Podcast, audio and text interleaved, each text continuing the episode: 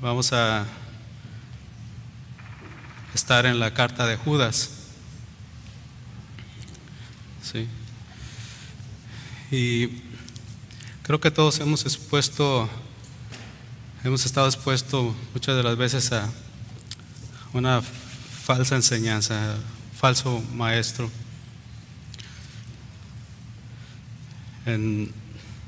recordaba leyendo la carta y estudiando acerca de la motivación pastoral de Judas para escribirla. Recordaba cuando cursaba el último año de la preparatoria, la edad de 17 años, y mi maestro de filosofía me asignó un trabajo, se asignó un trabajo a todos, había que preparar y desarrollar un tema, una presentación. El tema que se me asignó era la verdad. Y con mucho entusiasmo me puse a investigar, me gustaba.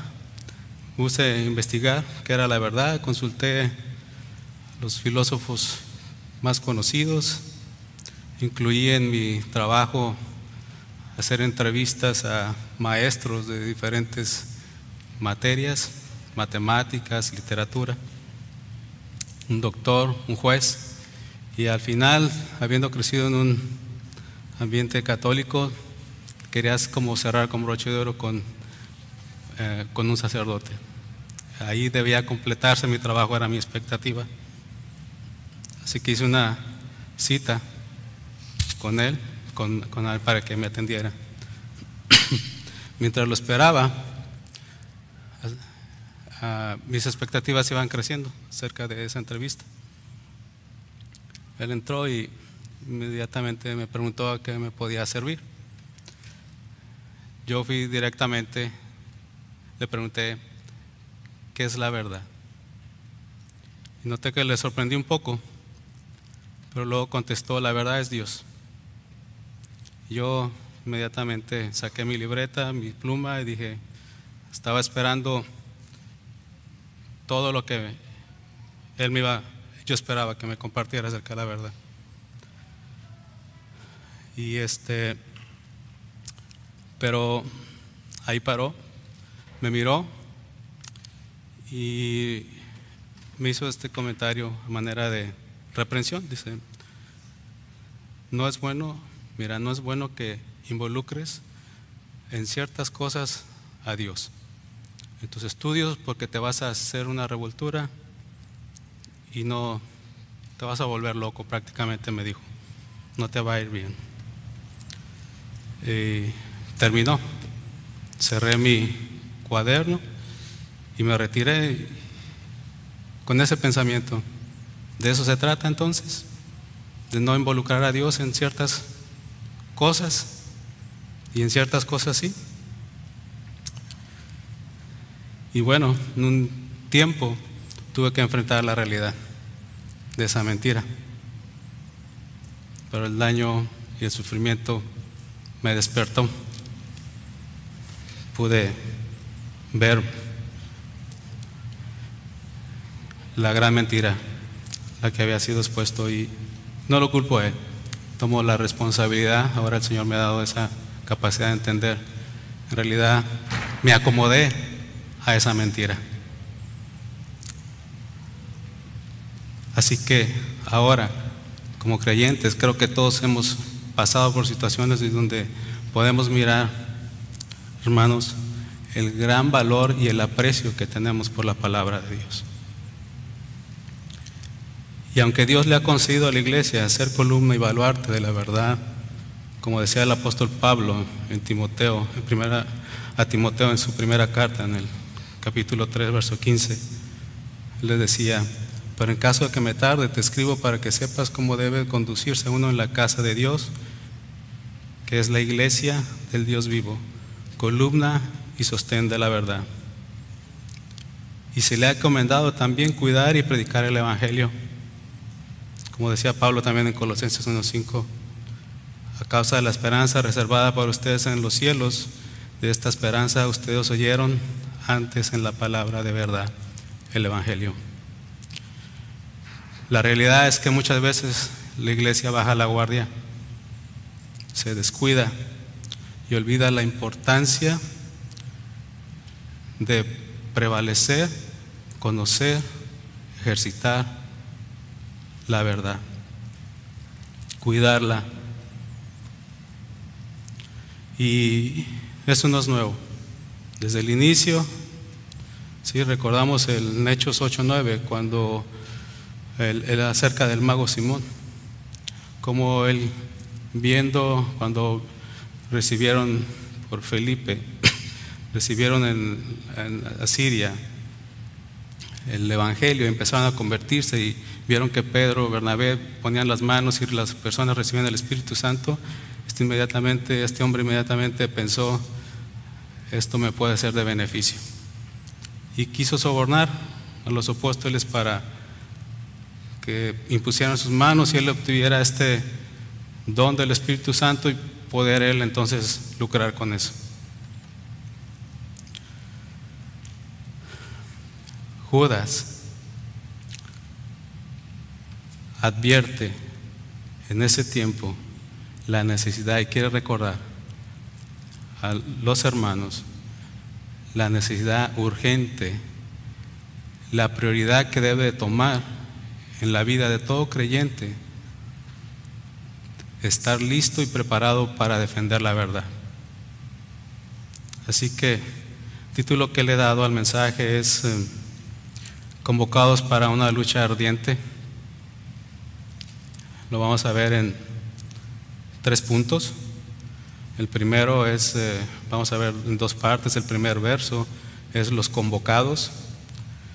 El inciso B, perdón, es quién convoca. El inciso B, los convocados.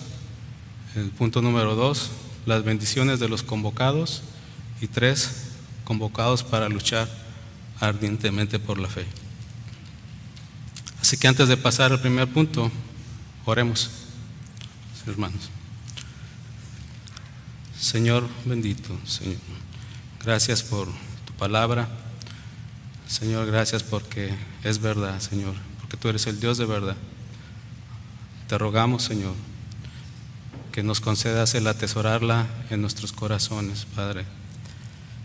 Sostenernos en ella, instruirnos en ella, Señor, de manera que tú seas glorificado y que la obra que tú has hecho, que es verdad en cada uno de nosotros, Padre, pueda ser manifestada y tú puedas ser representado con la gloria y la honra que tú te mereces, Señor. Guíame, Señor, en la presentación de tu palabra, en esta exhortación, Señor. Guárdame, Señor, y sostén mi voz, Padre, si es tu voluntad, Señor.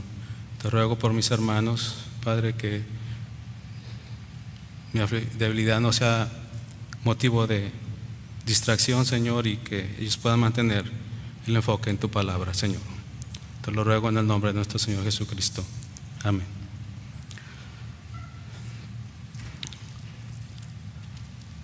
Así que el primer punto es quién convoca. Vamos a estar en los primeros tres versos. ¿sí? Voy a leer de la Biblia de las Américas. Dice Judas, siervo de Jesucristo y hermano de Jacob, a los llamados amados en Dios Padre y guardados para Jesucristo, misericordia, paz y amor les sean multiplicados. Amados, por el gran empeño que tenía en decirles acerca de nuestra común, describirles acerca de nuestra común salvación, he sentido la necesidad de escribirles exhortándonos, exhortándolos a luchar ardientemente por la fe que una vez para siempre fue entregada a los santos. de manera rápida y general. Les puedo quisiera compartir algo rápido desde el inicio. perdón.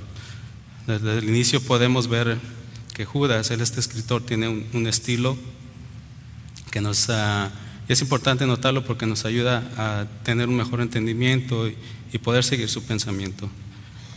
Él usa mucho ternas desde su presentación vemos eh, que él usa la primera terna, Judas, siervo de Jesucristo, hermano de Jacob, y él se dirige a creyentes verdaderos, llamados, amados en Dios Padre, guardados para Jesucristo. Y aún con motivo, lo que la razón, una de las razones cuando nos da a conocer en el verso 4 acerca de las razones que, eh, que le llevaron a escribir esta epístola, vemos que hombres han descubierto, hombres pecadores, pero veamos cómo los define. Dice primero en el verso 4, los cuales desde hace mucho antes estaban marcados para esta condenación, impíos que convierten la gracia de nuestro Dios en libertinaje, y tercero, niegan a nuestro único soberano y Señor Jesucristo. Y ese estilo prevalece durante la carta. Vemos que da tres ejemplos de los, entre los versos 5 y 7 acerca de cómo Dios ejecutó castigo a quienes se rebelaron contra de él.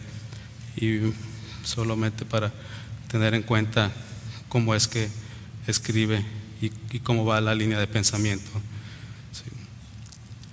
Podemos generar, podemos apuntar esta carta que fue escrita aproximadamente en el 68 y 70 antes de Jesucristo, esto es decir, antes de la destrucción del templo a manos de Nerón, en el año 70 después de Jesucristo, pero después de la muerte, martirización y muerte de Pedro, aproximadamente en el 67 antes de Cristo. Hay un debate, hay, porque hay un paralelo muy marcado entre la segunda carta que escribió Pedro y Judas, de hecho, 19 de los 25 capítulos de Judas ah, tienen un paralelo directo en segunda de Pedro. Y así que hay un debate, ¿quién, quién consultó a quién de los dos escritores? ¿Quién escribió primero? Pero revisando segunda carta de Pedro y Judas, podemos darnos cuenta que es ah, de manera simple que Judas escribió después. Y eso es viendo, por ejemplo, en 2 Pedro 1, 2, Pedro anunciaba, si quieren ir ahí. Dice, pero se levantaron falsos profetas en el pueblo, así como habrá también falsos maestros entre ustedes, los cuales encubiertamente introducirán herejías destructoras, negando incluso al Señor que los compró trayendo para sí una destrucción repentina. Judas dice en el verso 4, pues algunos hombres se han infiltrado encubiertamente, se han infiltrado, los cuales desde mucho ya estaban marcados para esta condenación, impíos que convierten la gracia de nuestro Dios en libertinaje y niegan a nuestro único Señor y soberano Jesucristo y hace en los versos 10, 11 y 12 y 16 eh, la denuncia en el mismo sentido. Pedro anuncia, habrá, y Judas dice, están aquí.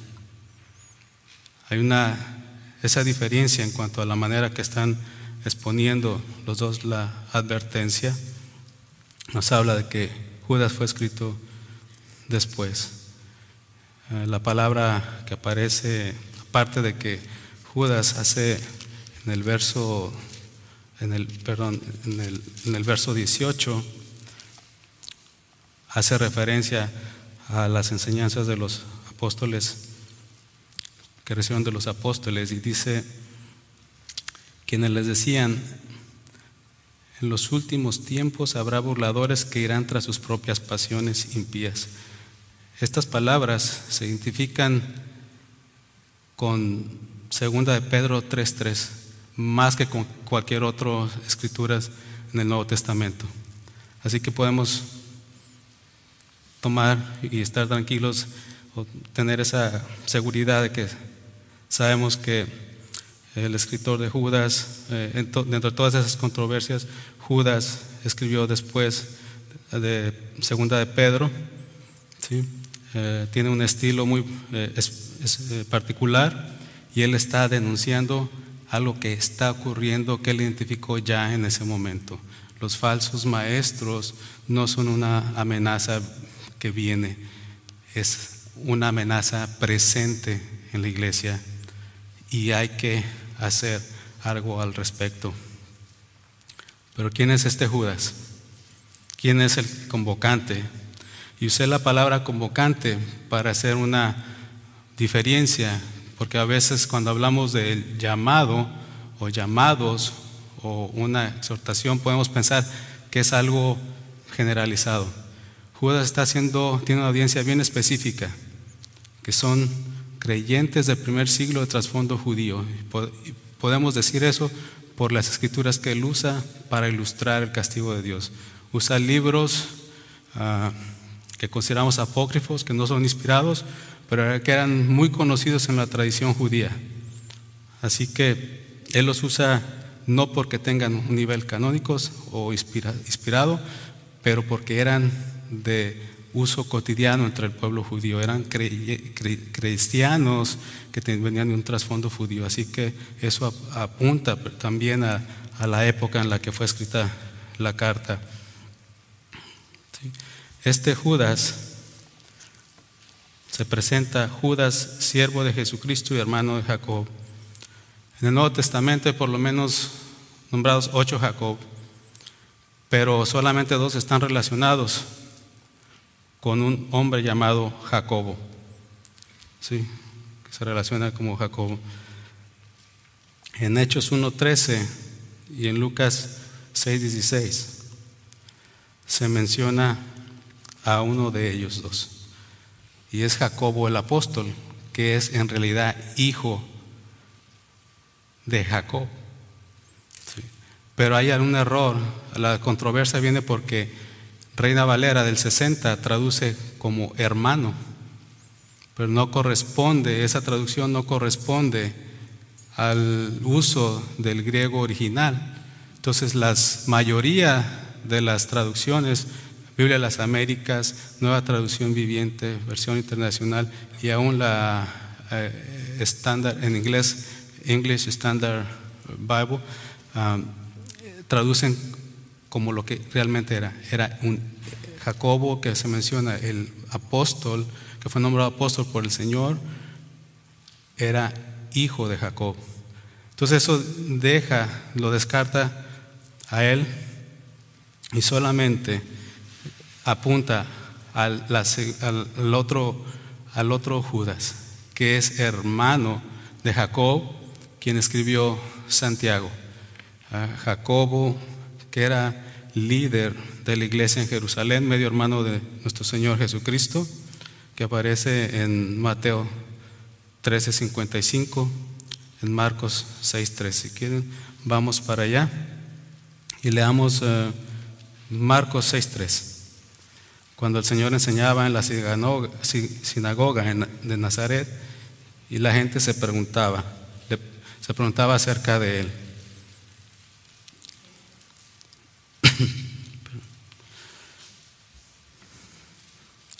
Dice, ¿no es este el hijo del carpintero? ¿No se llama su madre María y sus hermanos Jacobo, José, Simón y Judas? Y Mateo 3:55 narra la misma ah,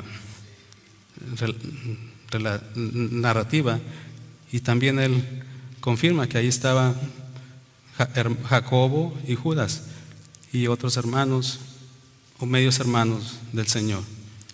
Así que Jacobo, quien eh, al igual que los demás en la familia del Señor, no creyeron en el Señor. Ahora se presenta como un siervo de Jesucristo, quien antes le negó, ahora se reconoce como un esclavo. La palabra en realidad aquí dice siervo, los traductores de la época, por consideración al mal concepto que había de la esclavitud, traducen como siervo, en realidad es, está diciendo, la palabra original dice esclavo, es un esclavo. Y él se reconoce como propiedad de alguien alguien que está sometido completamente a la voluntad superior, en este caso de su amo, que en este caso el Señor. Él no se atreve a presentarse como hermano de Jesucristo. Se presenta como hermano de Jacob, como esclavo de Jesucristo, porque su relación con el Señor fue transformada completamente. La muerte, la resurrección, la ascensión del Señor transformaron su corazón. Hubo un cambio en él. El Señor lo llevó de ser un incrédulo a ser un hombre fiel, celoso de la verdad y cuyo corazón estaba peleando, atento, constante y ardientemente en contra de las personas que se infiltraban en la iglesia para demeritar, trastornar la verdad. Un hombre celoso por la verdad. Él estaba ahí, en, recuerdan la historia en Hechos 2, cuando en Pentecostés, leíamos en la mañana y recordaba esto, en Hechos 1.14, cuando están en el aposento alto, él estaba ahí, era parte de los 120, de los que estaban prevaleciendo en oración, junto con los apóstoles, junto con los 12, una vez que reemplazaron a, Judas, están ahí en el aposento y hay 120 personas y ahí están los hermanos del Señor, dice la Escritura. Así que me hacía pensar en la manera que Judas se presenta en cómo nos presentamos, cómo se presenta usted ante los demás. Ahora que usted ha sido transformado por el Señor y ha alcanzado este beneficio de estar en paz con Él, se presenta, hay humildad en la manera que usted se presenta, habla con humildad acerca de usted y como un hombre dependiente completamente y defensor de la verdad? ¿O hay arrogancia en la manera que usted habla de usted? Judas pudo haber apelado y pudo haberse presentado como hermano de Jesucristo. Seguramente le hubiera abierto muchas puertas y le hubiera concedido mayor atención por parte de, de la gente, de los creyentes en ese entonces, una posición más privilegiada. Mas, sin embargo, él no apela a eso y él apela y pone su relación con el Señor ahora como Señor, como lo máximo. Un hombre que depende completamente de la voluntad de Dios, que reconoce que es por la gracia que ha recibido esta esperanza y está dispuesto a pelear y a defenderla en todo momento. O estamos queriendo utilizar esta relación con el Señor para un beneficio propio. La semana pasada hablaba el pastor acerca del orgullo. Está el orgullo gritando por ser reconocido, ¿O está su corazón rendido a nuestro Señor, buscando servirle, buscando ser fiel en la búsqueda del conocimiento de la verdad y la defensa de la verdad, estar preparado para defender la verdad en todo momento? Nos estamos conformando al pensamiento del mundo. Hermanos, la situación en la que estaba, se encontraba estos hermanos a los que les está llamando Judas, les está exhortando, están viviendo una persecución levantada por Nerón, donde estaban siendo decapitados, quemados, vivos, crucificados. Pero el enfoque de Judas está, su atención está en la defensa de la verdad, no en su situación. Él sabe que todo eso es temporal. Lo que realmente importa y está moviendo su corazón es ponerse al servicio de su Señor y defender su honor, tener celo por el nombre de Dios. ¿Cuánto nos acercamos al mundo? Y de pronto empezamos a ser contaminados.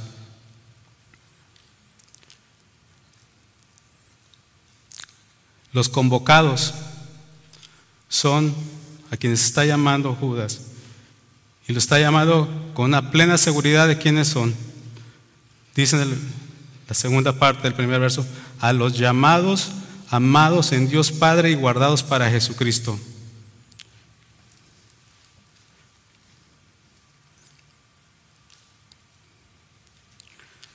Vemos que fueron hermanos del primer siglo, que tenían un trasfondo judío, conocían la tradición judía y por eso el estilo y la manera que Judas les escribe.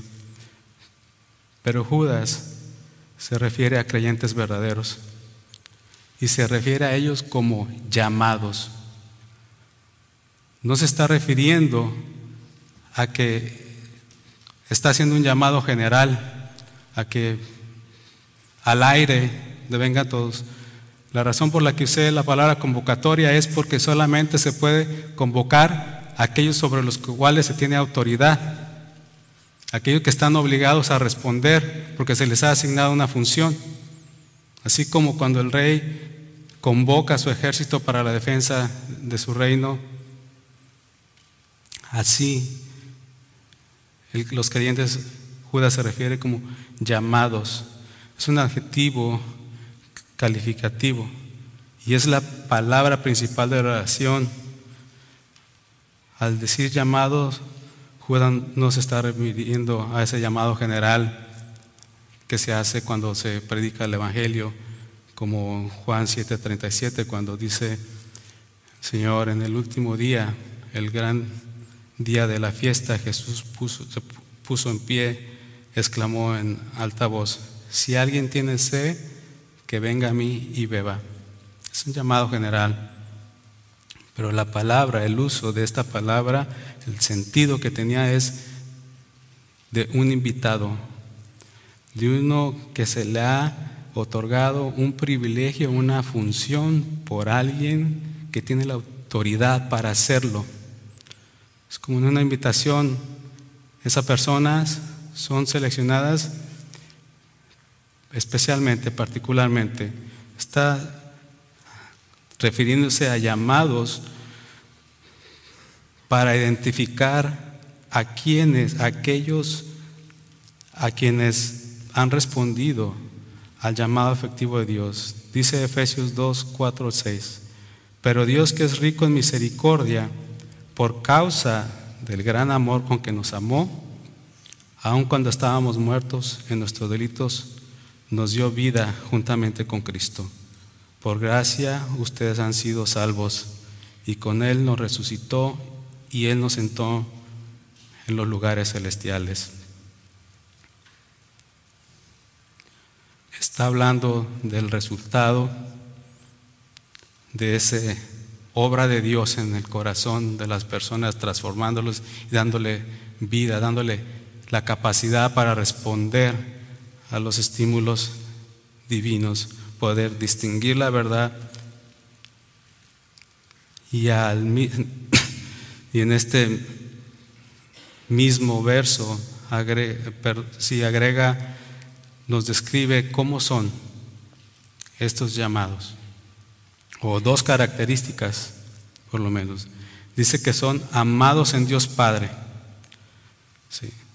Hay una traducción en Reina Valera también como santificados, pero eh, revisando el idioma original, creo que la mejor traducción, es como la hacen la mayoría, es amados en Dios Padre, porque proviene del verbo um, ágape.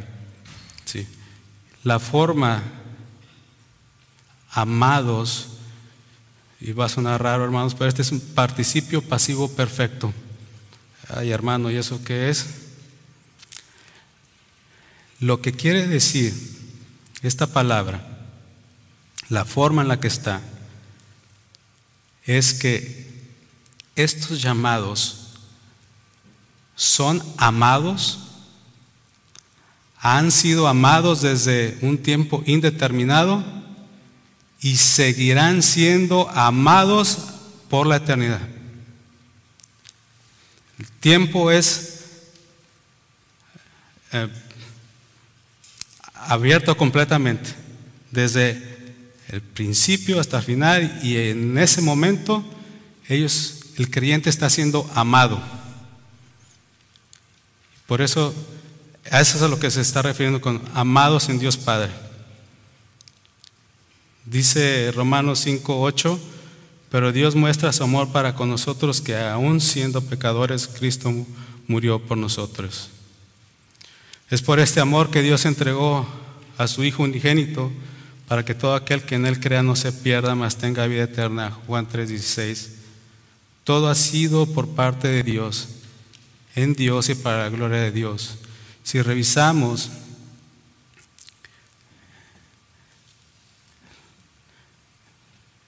la misma escritura de Efesios 2 en el verso 4, nos damos cuenta que es pero Dios que es rico en misericordia por causa de su gran amor que nos amó.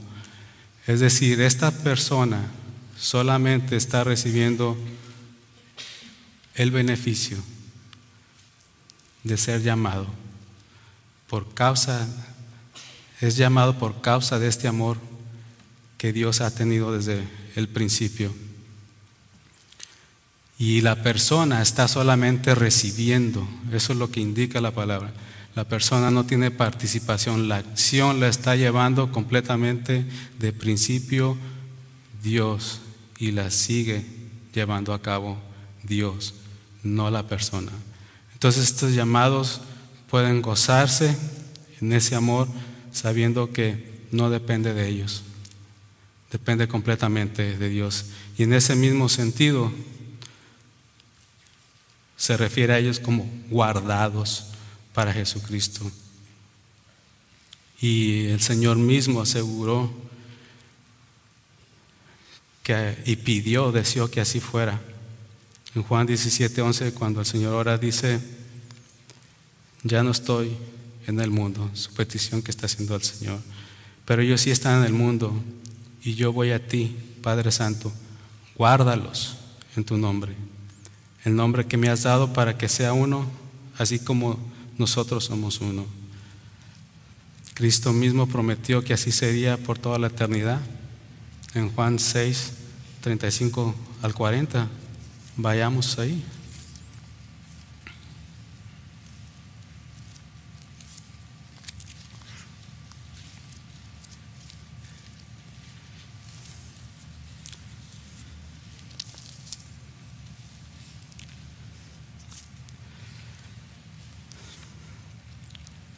Dice el Señor.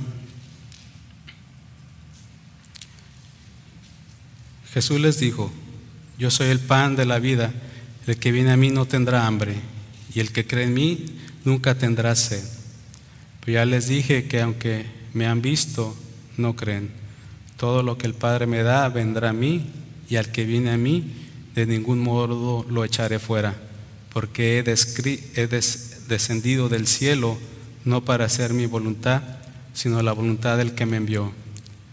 Y esta es la voluntad del que me envió, que de todo lo que Él me ha dado, yo no pierda nada, sino que lo resucite en el día final, porque esta es la voluntad de mi Padre, que todo aquel que ve al Hijo y cree en Él tenga vida eterna, y yo mismo lo resucitaré el día final.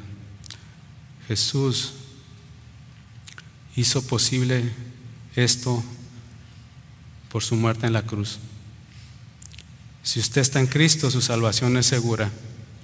Si usted es un llamado, usted se goza en el amor de Dios, usted, entiende que ha recibido algo que no se merecía, que ha sido por gracia, ha sido por causa del amor y que el amor de Dios prevalece y le sostiene todo el día, que todo el poder de Dios está en usted y obrando todo momento para sostener su salvación.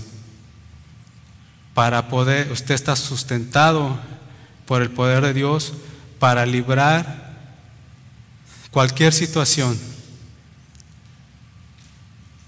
Principalmente el atender y enfrentar la defensa de la verdad. Puede ir usted abiertamente sin temor, porque está respaldado completamente por el poder de Dios. Además, lo que Cristo aseguró ahí en la cruz, el Padre lo protege por medio de su poder. Dice Pedro en su primera carta, en el verso 1.5, mediante la fe ustedes son protegidos por el poder de Dios para la salvación que está preparada para ser revelada en el último tiempo. No existe ninguna persona o poder en el universo que sea más grande que Dios. Tampoco hay fuerza que alguna vez pudiera acabar o pudiera despojarle a usted de ese amor o de la mano de Dios pudiera arrebatarle la esperanza que usted tiene en Cristo. Así que Judas escribe sabiendo que el creyente puede librar esta batalla por defender la, la fe con plena seguridad, sabiéndose guardado por el poder de Dios. Usted puede responder a esta convocatoria, a este llamado que está haciendo Judas en defensa de la verdad, enfrentar todo aquel o todo aquello que la amenaza. Y hermanos, eso implica estar atentos. Decía Santiago, la religión pura y sin mancha delante de Dios es esta, visitar a los enfermos y a las viudas en sus tribulaciones y mantenerse sin mancha del mundo. La importancia de estimar la palabra por sobre todas las cosas y no permitir cerrar la puerta a cualquier pensamiento externo. Hoy con tristeza veo maestros hombres de Dios que el Señor ha usado para instruir a la iglesia, peleando públicamente acerca de posturas o posiciones en cuanto a pensamientos del mundo, cuando el enfoque debería ser la defensa de la verdad. Y toda nuestra energía, toda nuestra atención debería estar concentrada en la defensa de lo que Dios nos ha revelado mostrar celo por el nombre del Señor y no pensar que tomar posturas en cuanto al pensamiento del mundo es algo que debemos de hacer. Llamado que se debía dar de manera natural en el creyente es tener celo por el Señor, por todo lo que atenta contra su honor, lo que Él nos ha revelado a sí mismo contra su carácter, contra el mensaje de la verdad, que es a través de Él que Él nos ha salvado. La iglesia está llamada a guardar, a proteger la palabra de Dios, como comentaba al principio. Pero no vamos solos, hermanos. Estamos, Dios nos ama somos amados de Dios, somos guardados por el poder de Dios en Cristo. Así que eso nos debe dar la fuerza y la seguridad necesaria para ser firmes en la defensa. Y aparte, vayamos, esto me lleva al punto número dos, en las bendiciones de los convocados. Vayamos al verso 2. Judas dice, misericordia, paz y amor le sean multiplicados. Y ese es un, un deseo, parte de su saludo, pero que implica algunas cosas que podemos revisar ahí. Estos llamados, amados en Dios Padre y guardados para Jesucristo, han recibido con ese nombramiento innumerables bendiciones. Sin duda Dios bendice grandemente a sus hijos. Judas solamente enumera tres, misericordia, paz y amor. Dice el Salmo 84, porque sol escudo es el Señor Dios, gracia y gloria da el Señor, nada bueno niega a los que andan en integridad. Sea David en el Salmo 16, las cuerdas me cayeron en lugares agradables, en verdad es hermosa la herencia que me ha tocado. El Señor nos ha llenado con los bienes de su casa. Y el saludo tradicional en el pueblo judío era misericordia y paz.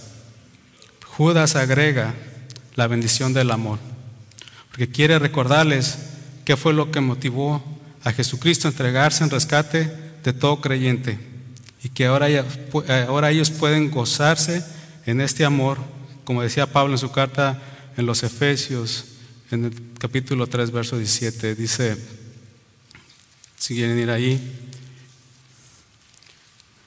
él decía a los hermanos de la iglesia de Éfeso, de manera que Cristo habite por la fe en sus corazones.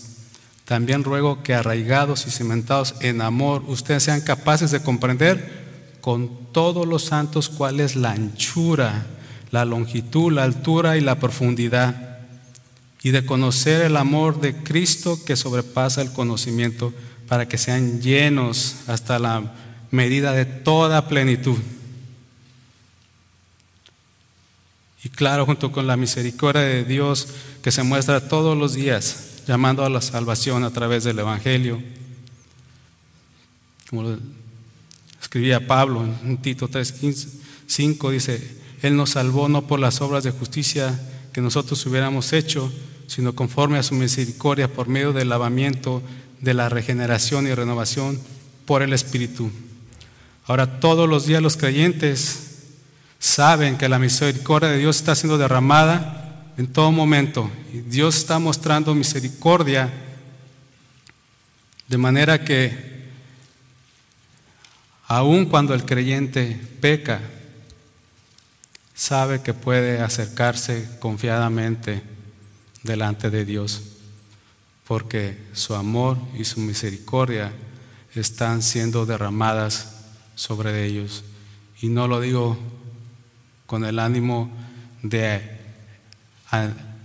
promover el pecado, lo digo con el ánimo de la libertad que tiene, que en la cual goza el creyente, la bendición tan grande de saber que Cristo pagó por sus pecados ese día ahí en la cruz, que estamos en paz con Dios, que es la otra las bendiciones, nada como estar en en paz con el Señor, saber que hemos sido perdonados, que no hay enemistad. Como decía el Señor, la paz les dejo, mi paz les doy, no se las doy a ustedes como el mundo la da. No se turbe su corazón y tengan miedo. Juan 14, 27. Así que hermanos, al decir Judas, está deseando que seamos multiplicados en las bendiciones que hemos recibido como llamados de parte de Dios. El de su deseo es que no nos falte nada, que esas bendiciones sean multiplicadas al punto donde estemos llenos, completamente armados y preparados, de manera que sin importar las circunstancias que estamos pasando, podamos ser fieles a Dios, podamos ser celosos del nombre de Dios, podamos tener la convicción de luchar por defender la verdad. Ya miramos en la clase de la mañana. ¿Cuál es su verdad? Todo lo que encierra y sustenta nuestra fe cristiana, todo lo que Dios nos ha revelado, todo lo que Dios ha escrito en su palabra, lo que Él nos ha dejado conocer de Él y cómo podemos venir a Él y cómo nos relacionamos con Él como llamados, como amados y guardados en Cristo. No quiere Judas que nos falte nada. independientemente de las circunstancias, y recordemos las circunstancias en que esos hermanos estaban. Es importante porque muchas veces eh, personalmente me incomoda cuando veo escritores y pensados y maestros, teólogos que miran y se refieren a la iglesia del primer siglo como la iglesia primitiva. Y digo, ¿cómo la iglesia primitiva? Tenemos tanto que aprender de ellos, hermanos. Ellos sí sabían lo que era la persecución. Mas, sin embargo, su enfoque no estaba en ellos. Su enfoque, y dice el libro de los Hechos, capítulo 2, en el 6, prevalecían, ellos prevalecían en la oración y en la enseñanza de los apóstoles. Y aún la iglesia desde el principio enfrentó este problema de que hombres venían y se infiltraban, así como vimos a este eh, Simón, este mago, siempre vieron la oportunidad, hombres impíos, de querer sacar beneficio. Así que esa lucha ha estado presente y es la que en realidad ha ocupado y la que ha sido llamada a la iglesia constantemente por hay bastante hermanos en la escritura, el mismo Señor, donde hace ese llamado a desenmascarar, a confrontar y a expulsar a los falsos maestros, aquellos que son seducidos por su bienestar, por sus propios egos, por buscan lo propio. No importa las circunstancias, había bastante en que ocuparse seguramente en esa época con la persecución que tenían. Y ellos no estaban buscando a ver cuál partido era el menos malo o a ver quién gobernante podía hacer más por ellos. Ellos tomaban la responsabilidad porque era con esas bendiciones, hermanos. Muchas veces cuando se recibe un nombramiento, se pone la atención en los beneficios y se pregunta acerca de los beneficios, pero no se pone la atención en las responsabilidades que ese nombramiento trae consigo. Tenemos una responsabilidad delante de Dios y Judas lo sabe y tiene ese coraje, esa fuerza y ese celo por la palabra del Señor y es lo que él quiere recordarles a estos hermanos ¿Cuál es su responsabilidad? En medio de todas esas situaciones, tu enfoque debe estar en defender la verdad, conocer la verdad, enseñar la verdad, hablar la verdad y vivir en verdad. No en las circunstancias.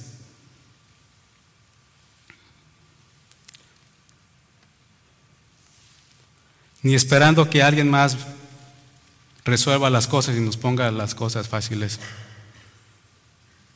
No hay nadie.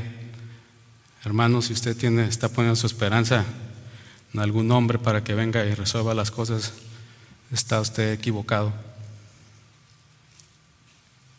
Satanás no descansa y ha estado desde el principio usado a sus ayudantes para irse infiltrando y para ir minando como una gota queriendo destruir el fundamento. Parece que no pasa nada, pero está pasando mucho, aún hoy en este tiempo, hermanos. Tenemos que despertar. Miraba, me sorprendió, no había escuchado nada ahí. De pronto en internet miré, lo he hablado mucho porque Creo que si algo podemos entender de Judas es, no nos debemos callar. Y estaba mirando que en el estado de Tennessee abrieron para la escuela primaria, elementary school, un after hours school, algo así se llama, horas o estudios después de clase. Pero el nombre de este club para clases es Satán After School hours, algo así. Me sorprendí. Salió el supervisor de educación a decir, yo no apoyo esto, yo estoy en contra de esto, pero no puedo hacer nada porque la ley los protege. La ley les permite que hagan eso. Y yo pensé que era algo nuevo, pero sorpresa, resulta que están por donde quiera. Y hay varios condados en California, en el sur de California, donde están abiertos.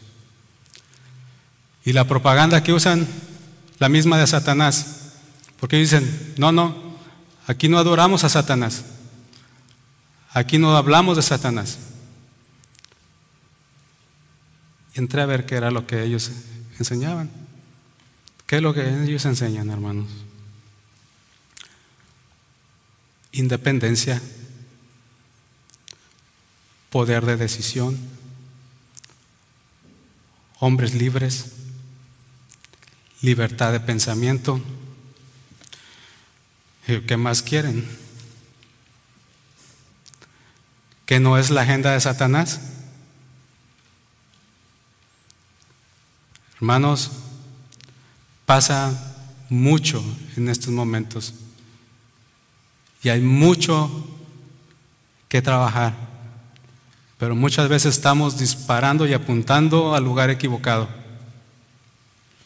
peleando entre hermanos, discutiendo acerca de cosas que no entendemos, trayendo desunión. El, ah, Satanás sigue haciendo su trabajo. Judas nos quiere traer a dónde debemos de apuntar, hermanos, y quiere traer nuestra atención. La lucha por la defensa de la verdad revelada de Dios es algo imperativo en el creyente.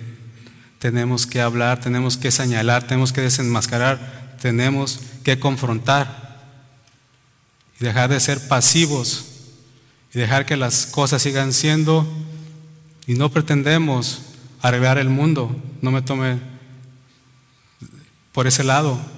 Me refiero al celo de la verdad, al peligro que corre la iglesia y todas las personas que son expuestas a la mentira.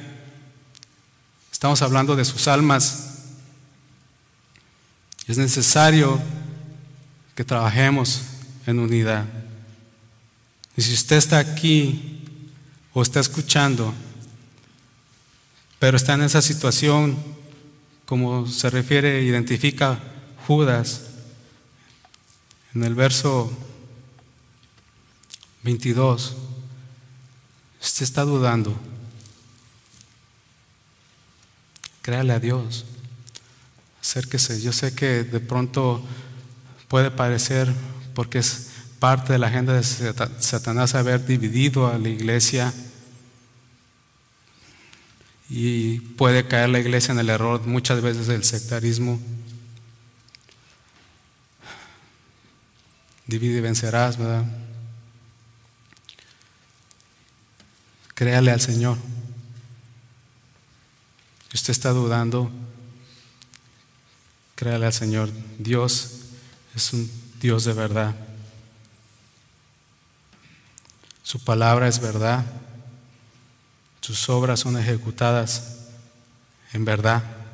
Su Hijo es verdad. Su Hijo fue lleno de la verdad. Y es a través de esa verdad que podemos ser salvos. Su enfoque, enfóquese en la verdad, lo que dice Dios, lo que ha revelado Dios. Créale a Dios. Y si usted está en Cristo, mire, con misericordia a quienes dudan y trabaje en enseñar la verdad, instruir la verdad, sosténgase en la verdad, hermanos, deje sus pensamientos y deje sus eh, propios propósitos y concéntrese en la defensa, en la presentación de la verdad del Evangelio. Que los hombres conozcan al Dios de verdad Usted puede gozarse en todas estas bendiciones que ha recibido de parte de Dios en el uso de esta defensa. Que no estén guardados, acumulados. Hermanos, tienen un propósito y es llevarnos, sostenernos en esta batalla. Eso me lleva al punto número tres. Y punto número tres le titulé Convocados a luchar ardientemente por la fe. Y dice Judas, en este verso, lo voy a leer, amados, por el gran empeño que tenía en escribirles acerca de nuestra común salvación, he sentido la necesidad de escribirles exhortándolos a luchar ardientemente por la fe que de una vez para siempre fue entregada a los santos. Amados, y prevalece ese llamado, esa manera de referirse al creyente desde el principio. En esa palabra encierra el amor que Judas tenía por nuestros hermanos. Los trata con amor, con paciencia. Pero hay un contraste entre cómo se relaciona él con sus hermanos, a cómo señala confronta y desenmascara la mentira, a los falsos de manera contundente, clara, firme, fuerte. Pero al creyente, a los llamados, amados por Dios, guardados en Cristo, les dice amados. Les manifiesta en la manera que Él escribe su amor y transmite esta preocupación pastoral que Él tiene. Y en adelante lo que se refiere, cuando dice por el gran empeño que tiene escribirles, hermanos, se refiere a que Judas ah, tenía la intención de escribirles acerca de la salvación. Él seguramente estuvo trabajando, preparando ah, cuestiones quizás doctrinales, reafirmando o completando algo que él quería escribir acerca de, la salvación. A veces queremos entender todas las profundidades que el pensamiento de Dios. ¿sí? Y pienso en esta, en la segunda carta de Pedro, el verso, en el capítulo 3, cuando Pedro habla acerca de, de la fe.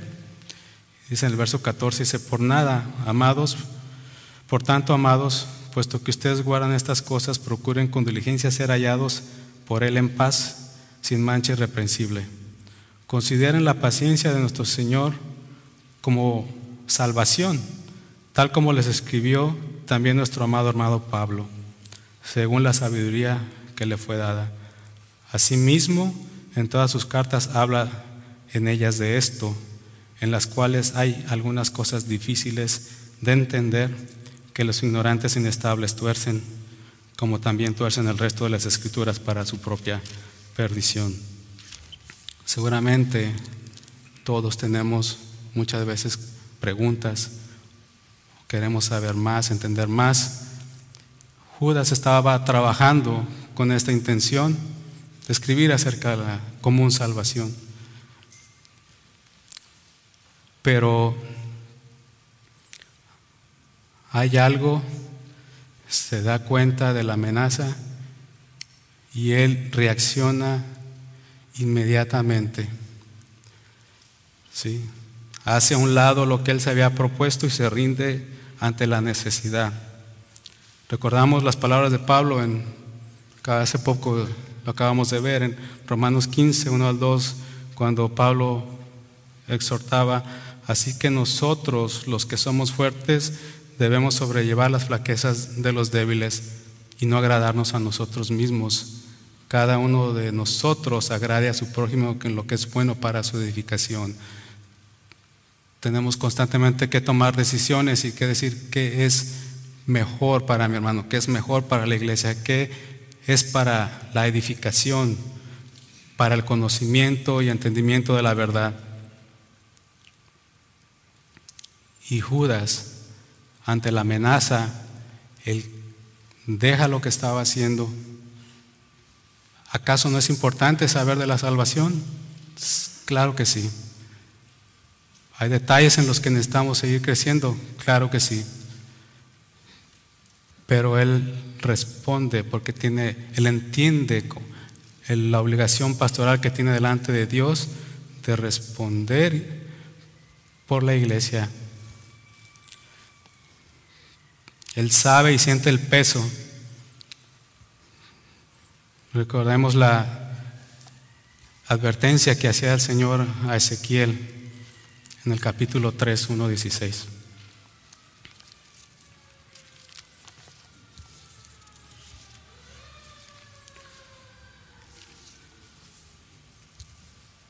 Del 16 al 21 advertía el Señor.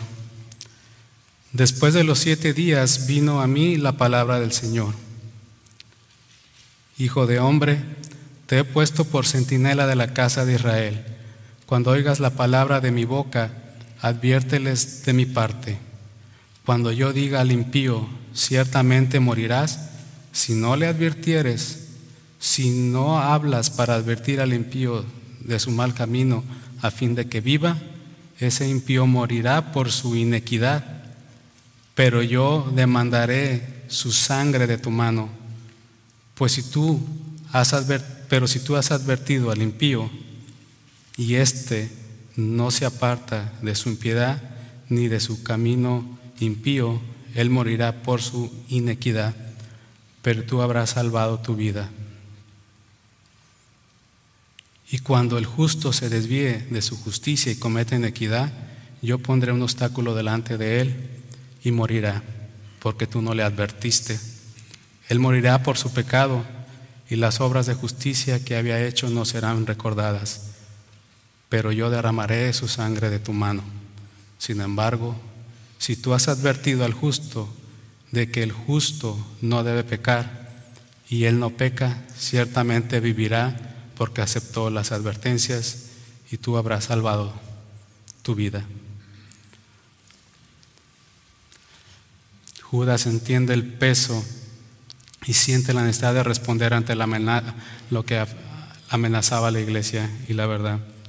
Y él responde firmemente. Y él exhorta a luchar una lucha ardiente en realidad es una sola palabra de la que proviene la palabra mm, agonizar. En esta palabra, en el idioma original, lo que se está refiriendo es una lucha constante, firme y ardua, hasta el punto de quedar completamente rendido. Es decir, hermanos, Todas las bendiciones que hemos recibido de parte del Señor como sus llamados son nuestras armas en esta lucha, en esta defensa de la verdad. Y Judas pide que seamos multiplicados, que se puedan multiplicar hasta la plenitud porque la necesitamos. Necesitamos luchar arduamente, constantemente, sin descansar, estar dispuestos hasta el punto que nos quedemos sin nada, sin aliento. Esa debería ser nuestra reacción, hasta puedo decir, eh, natural, por, como obra del Espíritu Santo, en cuanto vemos la amenaza de la mentira o alguien que quiere distorsionar la verdad o la palabra de Dios. Nuestro celo por el, Señor debe ser contundente, confrontar las amenazas y, hermanos, defender nuestra fe, como dice Judas. Y cuando hablamos de fe y él habla de fe, como comenté hace un momento, él se refiere a lo que sustenta nuestra fe cristiana, las escrituras. lo que Dios nos ha revelado y lo que Dios nos ha enseñado desde el inicio a través de los apóstoles y los hombres que Él ha llamado. Tener siempre esa actitud, como Pablo describía en 1 Corintios 15:3, porque yo les entregué en primer lugar lo mismo que recibí, que Cristo murió por nuestros pecados conforme a las Escrituras. Y en el cuarto agrega que fue sepultado y resucitó al tercer día conforme a las Escrituras. La defensa del Evangelio, la defensa del nombre de Dios, hermanos. Así que Judas aún define más, más define con mayor énfasis la, cuál es esta salvación, cuál es esta fe. Y dice que la que nos ha sido dada una sola vez, que dice que fue entregada a los santos que fue de una vez para siempre, fue entregada a los santos. Una sola palabra, pero que dice, fue entregada así, como veíamos en la mañana, no le hace falta nada, está completa, es como Dios la ha entregado y nos ha sido dada y así que a eso se refiere. La palabra nos fue dada una sola vez está completa, no, hay, no le hace falta nada y contiene todo lo que necesitamos para la vida y la piedad. Así que, hermanos, al igual que hizo Judas, tal vez toca revisar nuestras prioridades y hacer los cambios necesarios, darle la importancia y la urgencia a lo que tiene preponderancia. Poder cumplir delante de Dios fielmente con este llamado que Él nos hace a través de Judas, ¿sí? a desenmascarar a las personas que se infiltran dentro de la iglesia, que dicen que hablen de parte de Dios, pero que en realidad buscan torcer las escrituras para obtener un beneficio, una posición, satisfacer sus propias emociones, sus propios deseos. El mismo Señor en Mateo 24, 10, 14 advirtió, muchos se apartarán de la fe, entonces si traicionarán, se traicionarán unos a otros y unos a otros se odiarán. Se levantarán muchos falsos profetas y hay muchos aún muchos se engañarán. Y debido al aumento de la inequidad, el amor de muchos se enfriará, pero el que prevalece, pero el que persevere hasta el fin, ese será salvo. Y este Evangelio del reino se predicará en todo el mundo como testimonio de todas las naciones, y entonces vendrá el fin. Hermanos, es un tiempo para tomar decisiones. El año va empezando y muchas veces se hacen propósitos. Para poder defender la verdad necesitamos conocerla, trabajar en su estudio, en, conocerla, entenderla, leerla, escucharla, memorizarla, estudiarla, enseñarla. Debemos de estar preparados para no caer en el engaño y la mentira. Es responsabilidad de nosotros dejarnos engañar, porque Dios ha preservado su verdad para que podamos venir a ella en todo momento. Estamos, podemos, gozamos de esa libertad. Así que no hay excusa, hermanos. Tenemos que estar listos y no podemos, como ningún soldado, quiere la guerra sin saber cómo usar su fusil. Yo no sé, nunca he tocado uno. No podría necesitamos, hay una batalla espiritual real que debemos enfrentar. Las falsas enseñanzas es un lastre, un cáncer que ataca contra la vida de los creyentes, contra que pretende robarles la esperanza. Así que procuremos diligentemente presentarnos delante de Dios, aprobados como hombreros que no tenemos de qué avergonzarnos, que manejamos con precisión la palabra, que nos gozamos en esta lucha con las bendiciones que Dios ha derramado en nosotros. Nos abrigamos en ellas y seguimos firmemente en esta batalla, sabiéndonos amados por Dios, guardados y protegidos por su poder, porque Él nos ha otorgado este privilegio tan grande de ser llamados sus hijos, de ser llamados. Así que oremos, hermanos. Bendito Señor, gracias Padre por este privilegio tan grande que nos has concedido, Señor, y en realidad nos has llenado de los bienes de tu casa, Padre. Pero te rogamos, Señor, que dejemos de mirar y pedir y muchas veces hasta exigir por esos privilegios. Que nuestra mirada, Padre, venga ahora a nuestra responsabilidad delante de ti.